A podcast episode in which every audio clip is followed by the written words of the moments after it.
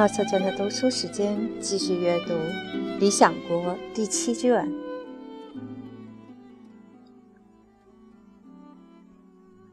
苏，你是否记得，在我们最初选取统治者的时候，我们选了哪类的人？哥，我怎么会不记得呢？苏，那么就其他要求而言，你必须认为，我们必须挑选那些具有相同天赋的人。既然我们得挑选最坚定、最勇敢，如果可能，相貌最好的人。此外，我们还得要求他们不仅性格高贵英勇，而且还要适合接受这类教育。哥，你特指的是哪一类天赋？苏，他们必须热爱这些科目，学习起来不感到困难，因为人们的灵魂。经历艰苦的学习比经历艰苦的体育训练更容易放弃。要知道，这种劳苦更带有自身色彩，因为它是他们所特有的，不能和身体共受。哥，是的，苏，我们还要寻找那些强于记忆、百折不挠、全心热爱艰苦工作的人，否则你怎能想象他会愿意忍受这样艰苦的劳作？完成如此艰辛的学习和训练呢？哥，除非是天赋极好的人，其他人是不会如此坚韧的。素，无论如何，现在的错误就像我们之前说的，为什么哲学被人们所轻视，在于那些不配从事它的人正在追求它，因为不合格的人不应从事哲学研究。而只有那些真正真实诚恳的人才应从事哲学研究。哥，你的意思是，苏？首先，从事哲学研究的人不应只是一半热爱艰苦工作，一半畏惧艰苦工作。当某人热衷体育锻炼，热衷打猎，热衷各种体力方面的劳作，却不爱学习、听讲、研究或各种诸如此类智力上的项目时，就属于这种情况，而那些只喜爱智力活动却厌弃体育锻炼的人，也是有缺陷的、不合格的。哥，这绝对正确。苏，在真实方面也是一样。我们不会说一个灵魂是残废的吗？如果他憎恨有意的谎言，不能容忍它发生在自己身上，并且对他人说谎感到极其愤怒，但却心甘情愿接受无意的谎言。当他暴露自己缺乏知识时，并不着急，好似没事儿一样对待自己的无知，就像猪一样在泥水里打滚。哥，绝对应该把这种灵魂看作残废的。素，那么对于节制、勇敢、高尚以及所有其他美德，我们必须特别警惕，区分那些真实者和不合格者。要知道。当个人和城邦不知道如何充分地研究这些事物，他们就会无意中错用那些有缺陷、不合格者做他们的朋友或国家的统治者。哥，是的，会发生这样的事情。苏，所以我们必须处理好所有这些事宜。如果我们挑选了身心健全、重视这些重要科目的人，然后训练教育他们，我们就是正义的了，我们就能拯救这个城邦和他的制度。但如果我们选出的人不是这样的，结果就会完全相反，哲学就会受到更大的嘲弄。哥，那可是一件可耻的事情。苏，当然是这样，但是刚才我似乎使自己显得有些可笑。哥，在哪方面？苏。我忘记了，我们不过是在讨论而已，竟然言辞过于激烈。要知道，我讲话的过程中提到了哲学。当我看到他受到不应受的辱骂时，我想我被激怒了。我对那些应负责者感到愤怒。我用过于严肃的方式说了我不得不说的那些话。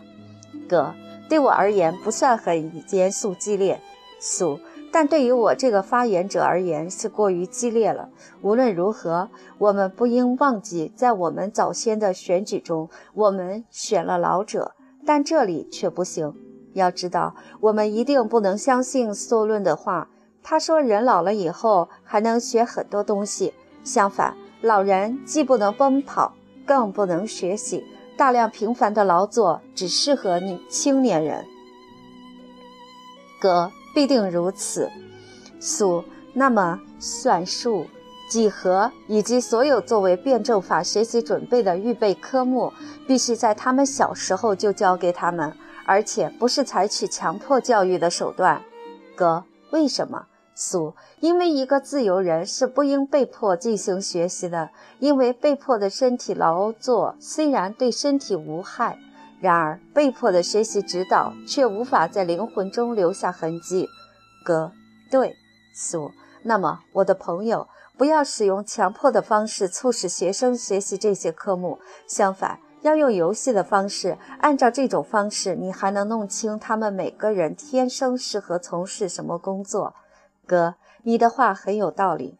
苏，你是否还记得我们说了要让孩子们骑着马到战场上观看战争，在安全的地方让他们靠近前线，像小狗那样尝尝战争血腥的滋味？哥，我记得。苏，那些始终在这些劳作、学习、战争、恐怖中表现最优秀的孩子，必须被编入部队。哥，在几岁时？苏。在他们强制的体育锻炼之后，因为在这段时期，不管是两年还是三年，他们都无法从事其他事情，因为疲劳和睡眠是学习的敌人。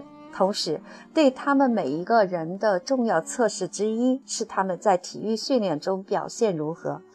哥，当然如此。苏，那么这段时间之后，二十岁起被挑选出来的那些青年将得到更多的荣誉。此外，他们学习的科目并不是为了儿时的教育才教授的。现在，他们必须从统一的视角研究这些科目间的相互关系，以及他们和真理实在之间的关系。哥，无论如何，对接受者而言，这是唯一可靠的指导。苏，这也是哪一？天赋适合进行辩证法研究，而哪一天赋不适合的最佳测试，因为能将它们综合在一起的，就是有辩证法天赋的，否则他就不具有这方面的天赋。哥，我同意。苏，那么你就不得不关注那些最具有这方面天赋者，那些在学习上、战争中以及其他。你所期待的事情上面表现最坚决的青年，而当他们过了三十岁的时候，你就得从其中挑选天赋最好的青年，给他们以更高的荣誉，通过辩证讨论的方式来测试他们，以弄清他们中的哪些人可以不用眼睛和其他感官，跟随真理直接到达本质实在。在这里，我的伙伴，你一定要多加看管才好。哥，为什么呢？苏，你难道没有意识到当前采用的辩证讨论所导致的恶果？哥，什么恶果？苏，辩证法的实践者做事无法无天。哥，他们确实是。苏，你是否认为发生这些很令人吃惊？难道你不对他们感到同情吗？哥，什么意思？苏。就好比有一养子生活在富有有权势的大家庭中，很多人奉承他。当他成人后，发现自己的父母不是亲生父母。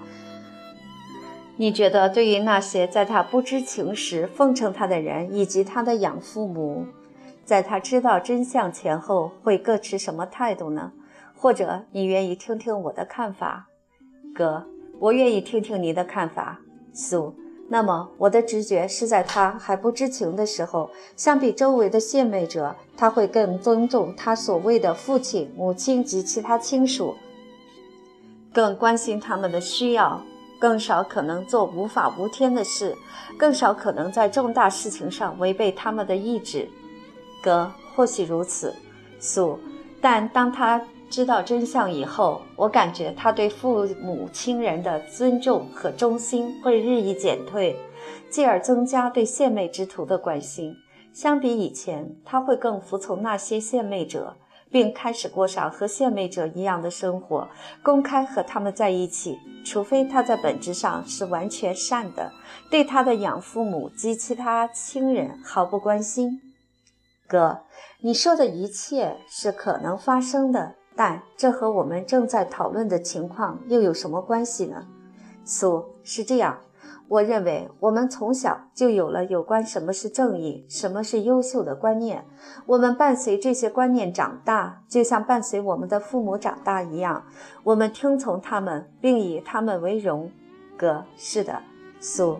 但是也有其他与之相反的做法，能讨好、诱惑我们的灵魂，带给我们快乐，但却不能说服那些节制的人。这些人仍旧遵循和服从父亲的教诲。哥，对，苏。那么，当这样的人遇到了下面的问题：什么是优秀？会发生什么呢？当他根据从传统立法者那里学到的道理回答时，他在辩论中遭到反驳。当他经常被驳倒，并以很多方式被驳倒后，他会转而相信，优秀的东西不比可耻的东西更优秀，而正义、善以及他所最尊敬的东西也是如此。你认为此后在尊重和服从这些传统信念方面，他会怎么做呢？哥，他一定不会再像以前一样尊重和服从他们了。苏，那么他不再认为这些信条是必须尊重和恪守的，但又不能发现真理。此时，他不会采取那种可以使他高兴的生活方式吗？哥，无疑他会。苏，因而我想，他会从守法变成无法无天。哥，必然是的。苏，那么是不是很可能这就是用那种方式展开辩论的人将要遭遇的事情？像我刚才所说的，他们不是很值得同情吗？哥，是的，很可怜。苏，那么如果你不希望你那些三十几岁的青年成为被同情的对象，你就不得不对如何引导他们进行这种辩论加倍谨慎，不是吗？哥，是的，确实如此。苏，不让他们年纪轻轻就轻易尝试辩论，不是一个很有效的预防措施吗？我的意思是，我认为你一定已经注意到了，当年轻人第一次尝试辩论。他们将它错当成游戏，总是互相争论。他们模仿那些反驳他们的人，不断反驳他人，像小狗一样，乐于在辩论中折磨身边的人。哥是这样，苏。那么，当他们不断反驳他人，并被很多人反驳，他们很快就会对以前相信的一切产生强烈怀疑。结果。他们自己以及整个哲学事业在他人心目中的形象都遭到蔑视。哥，这绝对是真的。苏，但一个老者就不会如此疯狂，他会效仿那些愿意为寻找真理而进行辩证讨论的人，而非模仿那些只将争论当作游戏的人。他会保持节制，会给哲学实践带来荣誉，而非蔑视。哥，对，苏。我们之前说的不也是为了防止这一点吗？那些参加这一讨论的人必须是天性和谐稳定的人，而不能像现在那些不合格者，只是很偶然地从事了哲学研究。哥，是的，是这样。苏，那么如果某人全身心投入，坚持不断地进行辩论训练，除此以外不做任何事情，就像前些年进行体育锻炼一样。用两倍于体育锻炼的时间进行辩证训练够不够呢？哥，你的意思是六年或者四年？苏，这无关紧要，定为五年吧。要知道，在这之后，你必须让他们在下到洞穴中，强迫他们负责指挥战争以及其他适合年轻人做的公务，以便他们在经验方面不差于他人。在这些事物中，他们必须接受检验，以便弄清自己是否能够保持坚定。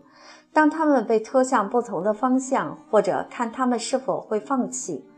哥，你给这个阶段多长时间？苏，十五年之后，在五十岁时，那些经历了考验，在实际工作和每门科目的学习中全部表现优异者，必须坚持到最后。被迫将他们的灵魂之光转向上方，注视自身照亮一切的光源。而一旦他们看到了善本身，他们必须将其用作原型，和谐有序地管理好城邦、城邦的子民以及他们自己，以便人们能够顺利地度过余生。